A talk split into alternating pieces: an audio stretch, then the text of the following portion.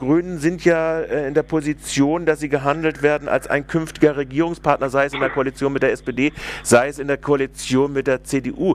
Wird das ein Punkt sein, also die Frage des Polizeigesetzes und der erweiterten Möglichkeiten und der Grenzenverschiebung zwischen solchen geheimdienstlichen Operationsweisen und polizeilichen? Also das ist für uns, für die, für die Innenpolitiker in der Partei eine ausgemachte Sache, dass wir in den in möglichen Koalitionsverhandlungen eine Generalrevision des Polizeigesetzes wollen. Mhm. Dass wir alle Maßnahmen, die seit dem 9. September 2001 auch in Baden-Württemberg erfolgt sind, die gehen ja jetzt über den engen Rahmen des Polizeigesetzes auch hinaus, inklusive der Anwendung der bisherigen Regelungen zur Vorratsdatenspeicherung, also alle Bereiche, die Persönlichkeitsrechte, das Grundrecht auf informationelle Selbstbestimmung berühren, auf, die, den Prüfstand stellen und äh, zu weitgehende polizeiliche Ermächtigungen zurückschneiden und beschränken wollen. Also die Wiederherstellung der vollen Geltung der Bürgerrechte in Baden-Württemberg ist für mich und auch für uns ein ganz wichtiges Thema. Ich habe verstanden, die Innenpolitiker werden äh, sich äh, der Grünen werden für Koalitionsbeteiligung äh, sich welcher Art auch immer diese Revision oder die Wiederherstellung der Bürgerrechte auf die Fahnen schreiben. Ja, das ist ausgemachte Sache. So Uli Skerl, innenpolitischer Sprecher der baden-württembergischen Grünen Landtagsfraktion am 12. Januar 2011 gegenüber Radio Dreieckland. Interviewt wurde er im Zusammenhang mit der Affäre um den aufgeflogenen LKA-Spitzel Simon Brommer in Heidelberg, der dort monatelang zahlreiche hochschulpolitische Gruppen ausspioniert hatte. Doch wer diese Ankündigung einer Generalrevision des baden-württembergischen Polizeigesetzes noch in den Ohren hatte, der musste sich beim Lesen des am 27. April veröffentlichten Koalitionsvertrages von Grünen und SPD etwas verwundert die Augen reiben. Denn dort findet sich von dieser geforderten Revision reichlich wenig. Die Polizei sei, der Zitat, Garant der inneren Sicherheit und müsse entsprechend besser ausgestattet werden. Sicherheit und Freiheit wolle man nicht gegeneinander ausspielen. Sicherheit sei eine Voraussetzung für Freiheit, so der allgemeine Tenor. Am 3. Mai wurde die Landesvorsitzende der Grünen Silke Krebs hierauf angesprochen. Reden wir ein bisschen über die Felder, die wenig grüne Handschrift tragen.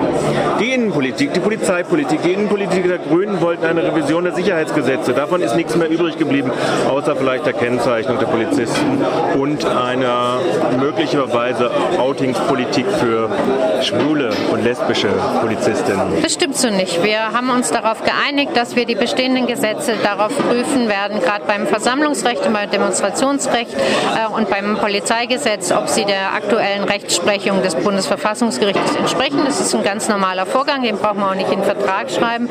Wir sind uns aber auch sehr sicher, dass ähm, die Regelungen, die es gibt, da ihre Schwierigkeiten haben werden.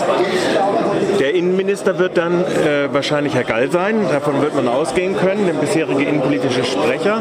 Da ist äh, erstens im Koalitionsvertrag steht drin, die innere Sicherheit wird von der Polizei gemacht. grüne Auffassung? Äh, die Passage kenne ich nicht, Doch, aber steht drin. Also ja, wie gesagt, ich kann, kann Polizei ist zuständig für die innere Sicherheit oder ist Garant der inneren Sicherheit sogar. Ich kenne nicht alle Passagen dieses Vertrages auswendig, bin mir aber sehr sicher, dass wir uns mit der SPD einig sind, dass die Aufgabentrennung da sehr wichtig ist. So die Landesvorsitzenden der Grünen und designierte Ministerin im Staatsministerium Silke Krebs am 3. Mai gegenüber Radio Dreieckland.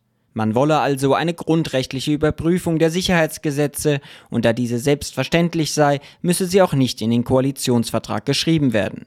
Doch eine schlichte Überprüfung auf die Rechtmäßigkeit ist etwas dünn verglichen mit der vor der Wahl geforderten Generalrevision.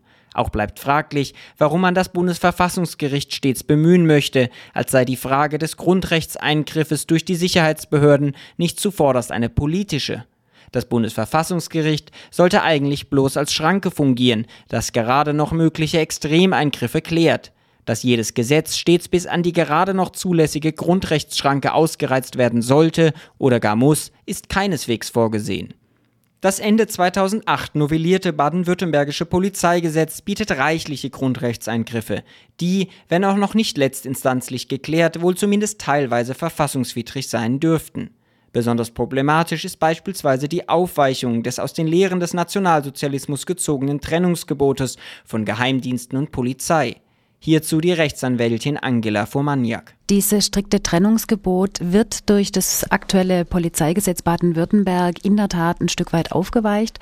Es gibt an verschiedenen Stellen Regelungen, die eine Kooperation, eine Zusammenarbeit zwischen der Polizei und dem Verfassungsschutz regeln und Möglichkeiten einräumen, dass beispielsweise Datenaustausch stattfindet und dergleichen mehr, was bislang nicht möglich war und was ich persönlich für mehr als bedenklich halte. Auch die SPD hat im Oktober 2008 kurz vor Einführung des neuen Polizeigesetzes sich noch durchaus kritisch geäußert und vor Aktionismus gewarnt.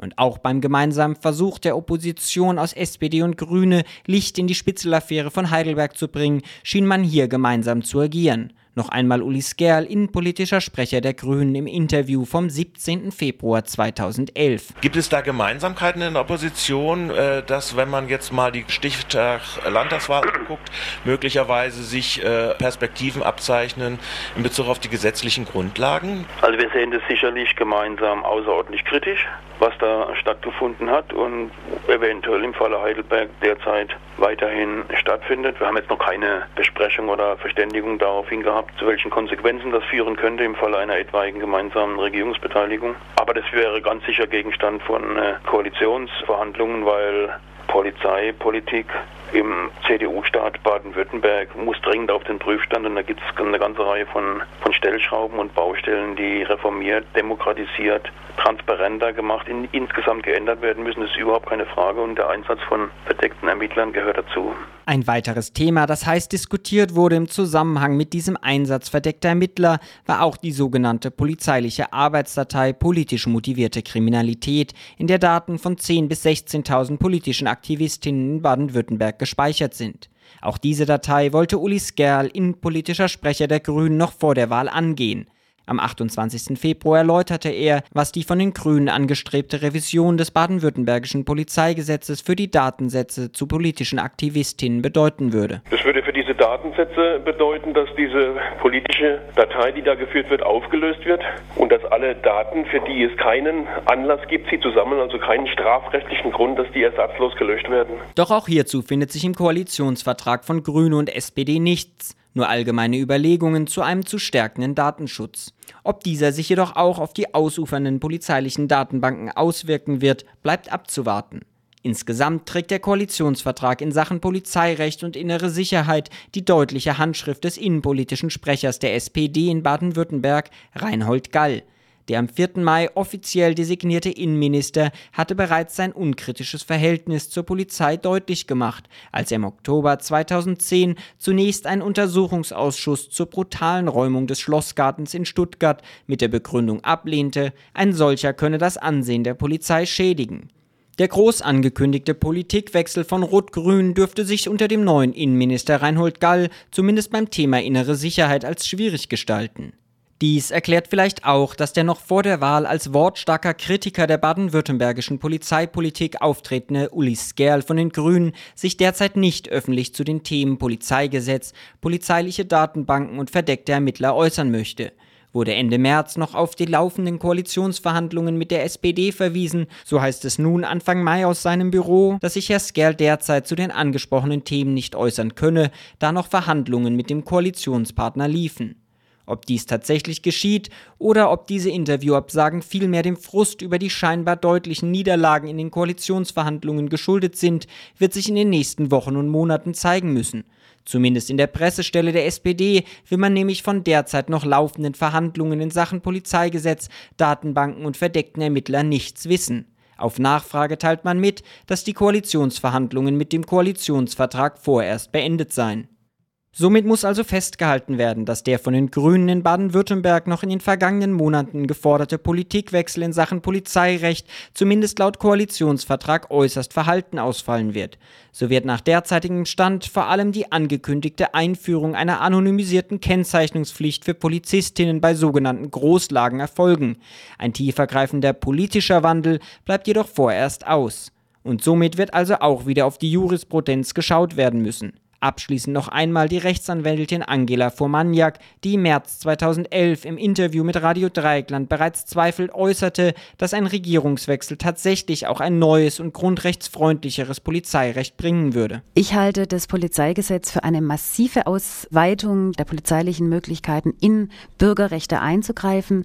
Wir haben eine ganz extreme Ausdehnung von Überwachungsmöglichkeiten, von Eingriffsmöglichkeiten in persönliche Rechte, die ich für ich sag's mal, mehr als problematisch halte. Ich würde mich sehr, sehr freuen, wenn wir es schaffen könnten, da zumindest einiges davon wieder zurückzudrehen. Vermutlich wird es nicht nach einem Regierungswechsel einfach äh, passieren, sondern es wird sicher auch nötig sein, dass Einzelpersonen individuell versuchen, auf gerichtlichem Wege gegen die Maßnahmen vorzugehen, um so viele Gerichtsentscheidungen wie möglich zu erreichen, dass bestimmte Maßnahmen einfach rechtswidrig sind, in der Hoffnung, dass sich vielleicht irgendwann an der polizeilichen Praxis was ändern wird.